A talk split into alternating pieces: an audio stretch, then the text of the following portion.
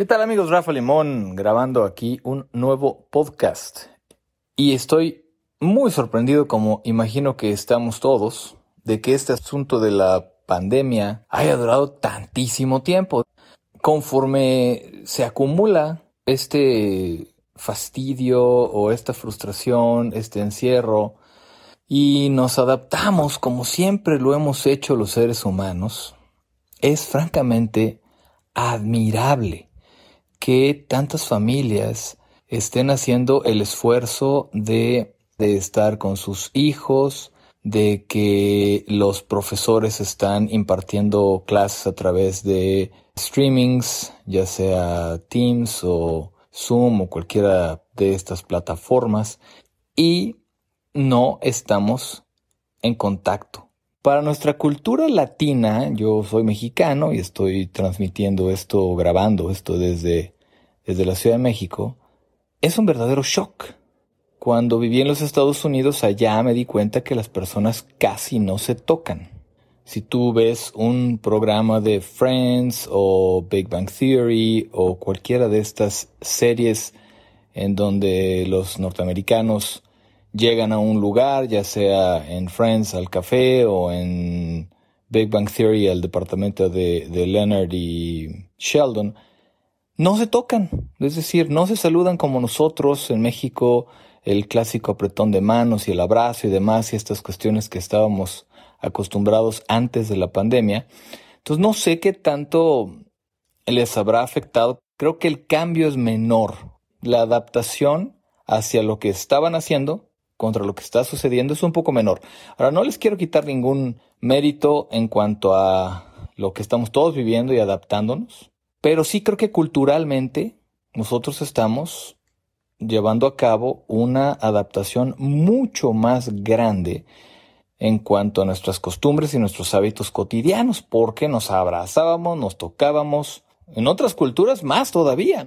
Cubanos, venezolanos y demás todavía se tocan más, se acercan más, México nos separamos un poquitín más.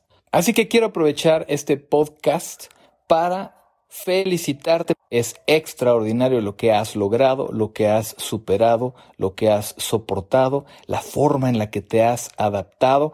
Y si nadie te ha echado porras porque más bien hay presiones de los trabajos de lograr los objetivos, bueno, pues de mi parte, ahí te van porras, porras, porras. Estamos viviendo algo increíble que un día vamos a platicar y que yo creo, tengo fe en que se va a acabar pronto y que un día lo vamos a platicar y vamos a decir, ¿te acuerdas de aquella época en la que ocurrió aquella pandemia? Pues yo cimenté eh, algunos de mis hábitos de triunfo, me adapté, aprendí a utilizar la tecnología en México se ha incrementado, calculan, aunque es un cálculo medio raro, pero calculan que ha avanzado 10 años el uso de la tecnología al ritmo al que hubiera avanzado si no hubiera ocurrido esta pandemia. Así que hay que pensar que eso quizás sea algo benéfico para todos, que nos volvimos más tecnológicos y que podremos encontrar otras oportunidades para ganar dinero, trabajar desde casa, tener negocios híbridos, es decir, que, que, haya a lo mejor una parte presencial y una virtual, o a lo mejor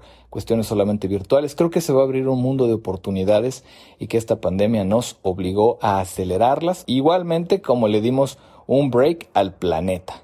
Al en este momento hacer muchas cosas a distancia y salir menos, destruiremos el planeta a menos.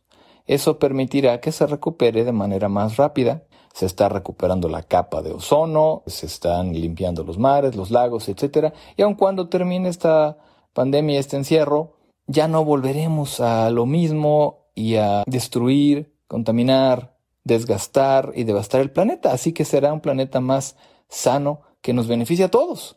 Así que tenemos, por algo tan terrible que, que ha sido esto, tenemos varias cosas buenas.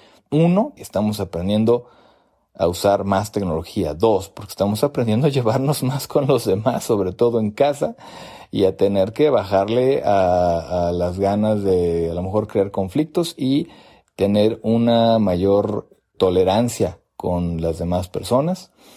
Y tres, nuestro planeta más sano.